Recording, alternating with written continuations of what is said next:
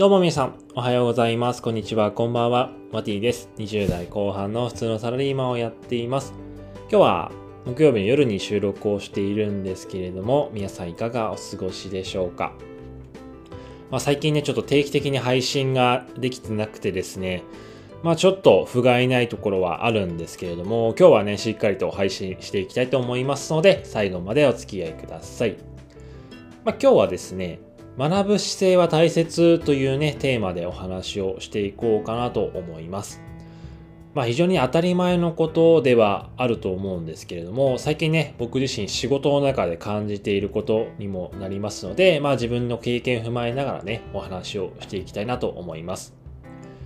まあ、この学ぶ姿勢ですね。仕事だけじゃなくて、もちろんね、例えば資格勉強とかで、まあなんかスクールに行ったりとかね、なんか、えー、学ぶためにね、スクールに行ったりとかすることもあると思うんですけど、やっぱそういった時もね、この学ぶ姿勢って大事になってくると思うんですよね。で、もちろんそういった時は、まあその先生に聞くとかね、まあわからないところはもうそのままにせずに聞きに行くっていうね、そういう姿勢が大事になってくると思うんですよね。で、もちろんそれは、まあ、仕事においてもね、すごく大切な姿勢かなというふうに思っていまして、まあ、それこそ最近ね、僕自身、仕事の中ですごく感じる場面があるんですよね。で、今僕ね、え10月からまあ新しい仕事を少しやっている関係でですね、やっぱり自分に知らない業務とかも出てきたりするんですよね。でもちろん今まで自分が関わっていてところで少し知っている部分もあるんですけれども、やっぱり知らない仕事もあるんですよね。で、まあその中で、やっぱ新しい人と関わっていくわけなんですけれども、やっぱりね、その関わる人がですね、まあそのことについて詳しいわけなんですけれども、そこでね、自分がやっぱり学ぶ姿勢を見せなくて、なんて言うんですかね、何も消極的にね、やっぱりその人と関わってしまうと、やっぱり聞かれている側としてもですね、あこの人やる気ないのかなとか、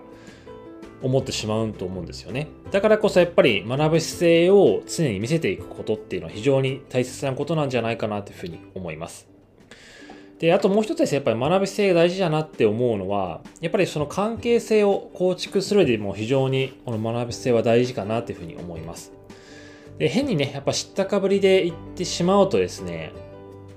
なんていうんですかね、まあこの人、あ全然知らないねみたいな感じでやっぱね、思われてしまうこともあると思うので、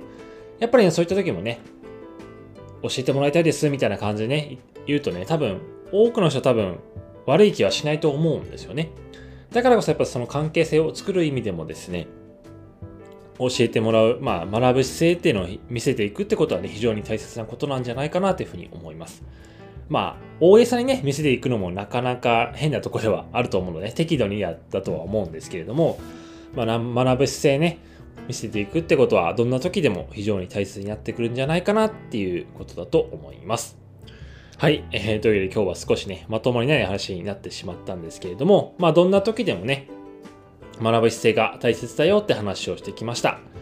やっぱり自分がね、成長する意味でも大切だと思いますし、まあ、その人とね、関係性を構築するって意味でも学ぶ姿勢は大切なんじゃないかなと思いますので、ぜひ参考にしてみていかがでしょうか。はい。というわけで今日はこんな感じで終わりにしたいと思います。えー、明日はですね、僕は休みなので、朝からね、少し、えー、カフェ、朝活とかね、して頑張っていきたいなと思っています。はい。えー、こんな感じで終わりにしたいと思います。最後まで聞いていただいてありがとうございます。バイバイ。